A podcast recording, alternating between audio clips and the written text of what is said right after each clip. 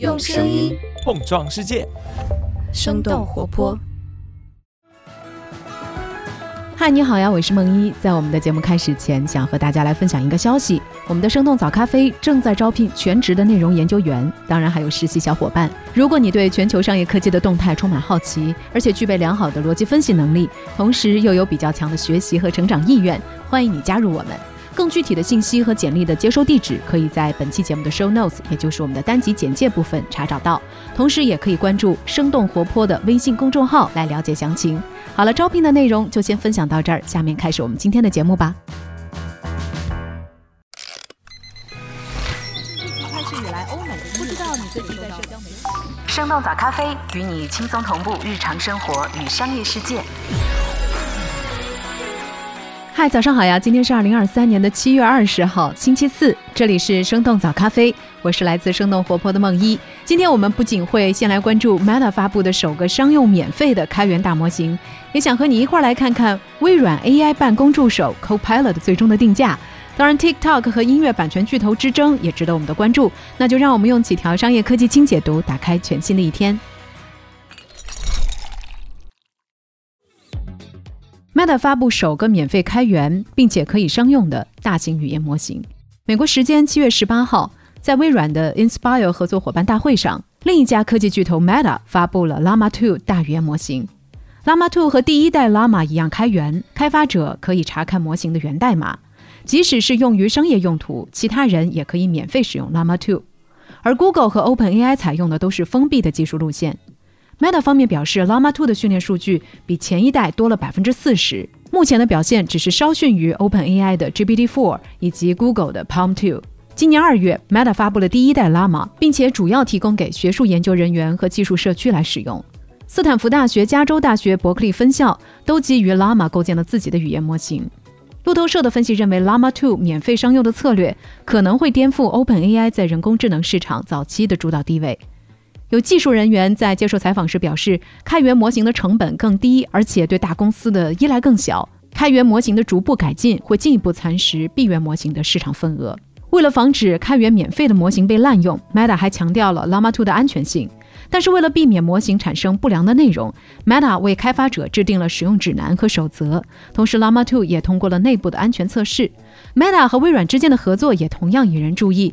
微软已经投资并且使用了 OpenAI 的技术，但是在 Llama 2上，微软和 Meta 也进行了深度的合作。开发者既可以在微软云服务的 AI 模型目录使用 Llama 2，也能在 Windows 系统本地运行。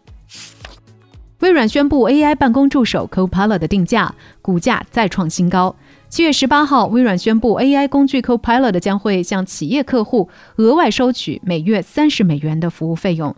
订阅了微软三六五计划的企业本来就需要为每个单独的账号支付十二点五到五十七美元不等的月费。对于许多企业来说，订阅 Copilot 将会使费用几乎翻倍。微软 Copilot 的工具可以利用企业内部的数据以及外部互联网的数据来辅助办公，比如撰写产品文案、绘制表格和生成 PPT 提纲等等。Copilot 的高昂的定价也反映了强劲的需求。在最近的一个季度，有接近四亿用户使用了付费版的 Office 三六五软件。在微软对 Copilot 的测试期间，已经收获了包括通用汽车和毕马威在内的大约六百名企业客户。不过，Copilot 也将面临竞争，Google、Zoom 和 Salesforce 都计划推出办公软件中的 AI 工具。微软还推出了企业版的 Bing Chat，它具有数据保护功能，会把企业内部数据和外部互联网数据进行隔离。这个功能将作为企业版 Office 三六五的一部分免费提供，其他的用户也可以每月支付五美元独立订阅。在宣布了一系列 AI 相关的动作之后，微软的股价当天上涨了百分之四，达到了历史新高。英伟达作为微软 AI 芯片的提供方，他们的股价也上涨了百分之二。英伟达和微软当天的市值总共提升了大约一千三百亿美元，这个数字已经接近英特尔的市值。OpenAI 为地方新闻资助五百万美元，并且和美联社达成合作。七月十八号，OpenAI 宣布向非营利组织美国新闻项目提供五百万美元的资金支持，想要一起寻找人工智能可以帮助本地新闻的方法。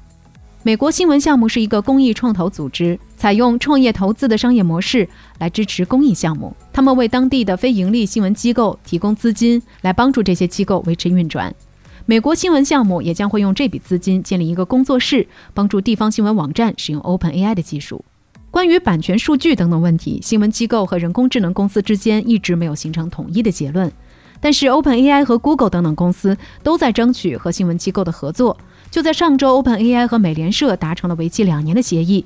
美联社授权 OpenAI 使用部分新闻内容进行大语言模型的训练。数字新闻网站 Axios 在近期对新闻行业领导者的采访当中发现，新闻行业普遍渴望尝试 AI 技术，但同时也在担忧 AI 是否会完全取代记者的工作。三星将为特斯拉生产下一代全自动驾驶芯片。根据韩国媒体《经济日报》七月十九号的报道。三星电子将为特斯拉生产下一代的全自动驾驶芯片，预计在二零二五年应用在特斯拉的高端车型或者是 L 五级别的自动驾驶汽车上。三星在此之前一直为特斯拉电动车提供早期版本的自动驾驶芯片，但在去年特斯拉开展了下一代自动驾驶硬件的研发，选择了制造能力更加领先的台积电来作为自己的芯片供应商。经济日报的报道表示，也是从那时候起。三星开始对自己的晶圆制造产能进行改造升级，现在几乎和台积电的制造能力持平。CNBC 的报道显示，三星是世界上最大的芯片公司之一。为了进一步的提升行业地位，三星也正在对他们在美国和韩国的工厂加大投资，想要在2027年在芯片技术上领先台积电。今年上半年，三星已经拿到了包括自动驾驶公司 Mobileye 在内的多个芯片生产订单，和台积电展开进一步的竞争。Twitter 将重启长文功能，尽力的留住创作者。七月十八号，马斯克表示将会在 Twitter 上来推出新的长文功能 Twitter Articles，用户可以发布篇幅较长的文章，同时也可以在文章当中来嵌入图片、视频、GIF 动图或者是其他推文。马斯克表示，如果你愿意，你甚至可以发布一本书。这个长文功能 Articles 原本的名字是叫 Notes，在去年六月份，也就是马斯克收购 Twitter 之前，Twitter 启动了 Twitter Notes 项目。最初先在美国、加拿大和英国的作家群体当中进行测试。在马斯克收购 Twitter 之后，这个项目一直被搁置，直到最近才计划回归。TechCrunch 的分析表示，面对 Threads 和 Substack 等等平台的竞争，Twitter 正在尽力留住创作者。而长篇内容可以帮助 Twitter 留住那些希望文章可以广泛传播的创作者，尤其是作家群体。马斯克也曾经表示，字符计数不应该成为使用 Twitter 的限制因素。今年四月，Twitter Blue 订阅用户的字符限制就已经从四千提高到了一万。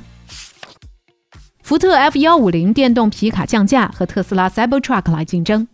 根据路透社七月十八号的报道。美国福特汽车公司宣布降低旗下电动皮卡的价格，其中售价六万美元左右的基础配置车型降价一万美元，降幅达到了百分之十六；高端配置的车型也有超过百分之六的降幅。去年四月以来，F 幺五零电动皮卡从最开始的四万美元售价，多次涨价到六万美元。福特方面表示，电池等等原材料价格的上涨、产能限制等等因素，共同推高了电动皮卡的生产成本。而这次降价，则是因为电池原材料降价，同时电动 F 幺五零的产能问题也即将解决。密歇根州的新工厂升级之后，每年可以交付十五万辆电动皮卡。路透社的分析认为，此前特斯拉多次降低自家的电动车价格，导致一些经销商电动汽车货品积压。美国投行韦德布什的研报也提到，特斯拉的 Cybertruck 以及 Rivian 等等品牌的电动皮卡车型即将上市的消息，可能是另一个导致福特降价的因素。华纳音乐和 TikTok 达成音乐授权协议。七月十八号，华纳音乐集团宣布与 TikTok 签署一项音乐授权协议，将华纳旗下的音乐曲目版权授权给 TikTok 和 TikTok Music 以及视频编辑器 CapCut，也就是海外版的剪映。华纳音乐与索尼环球并称为全球三大唱片公司。根据数据分析机构 Statista 的统计，这三家公司去年占据了唱片行业百分之七十的市场份额。从去年年底开始，TikTok 就在和三大唱片公司洽谈广告收入的分成。一位高管在接受《金融时报》的采访时表示，TikTok 支付的费用应该是现有协议的两到十倍。不过，和 Spotify 等等音乐流媒体服务需要从三大唱片公司获得版权扩充曲库不同，在 TikTok 上，歌曲只是短视频的配乐。TikTok 自己也在逐步完善音乐的发行机制。另一方面，TikTok 又对流行音乐有着强大的影响力。TikTok 官方的数据显示2021年有超过175首 TikTok 热门曲目登上了 Billboard 前100的榜单。对于这笔交易，华纳音乐和 TikTok 都没有透露具体的条款和金额。不过，彭博社的报道推测，华纳和 TikTok 的合作将会促使环球索尼加快和 TikTok 达成协议的进程。全球智能手机销量连续下滑，印度首次进入 iPhone 前五大销售市场。七月十八号，研究机构 Counterpoint Research 发布的最新数据显示，今年第二季度全球智能手机销量同比下降了百分之五。这是连续八个季度出现同比下降的情况了。三星和苹果依旧排名销量前两名，小米、OPPO 和 vivo 紧随其后。尽管智能手机已经度过了快速增长期，然而高端市场却出现了增长的迹象。苹果也在多个市场创下了新纪录，其中 iPhone 在印度的销量同比增长了百分之五十，在今年第二季度成为苹果 iPhone 的第五大市场。今年四月。苹果在印度首都新德里和孟买都开设了实体零售店。我们早咖啡之前也解读了为什么印度市场对今天的苹果如此重要。发布数据的 Counterpoint Research 认为，在过去几个月里，全球智能手机的库存水平都比较健康。下半年各大厂商的新型号可以吸引消费者升级换新，智能手机市场可能会在未来几个季度缓慢复苏。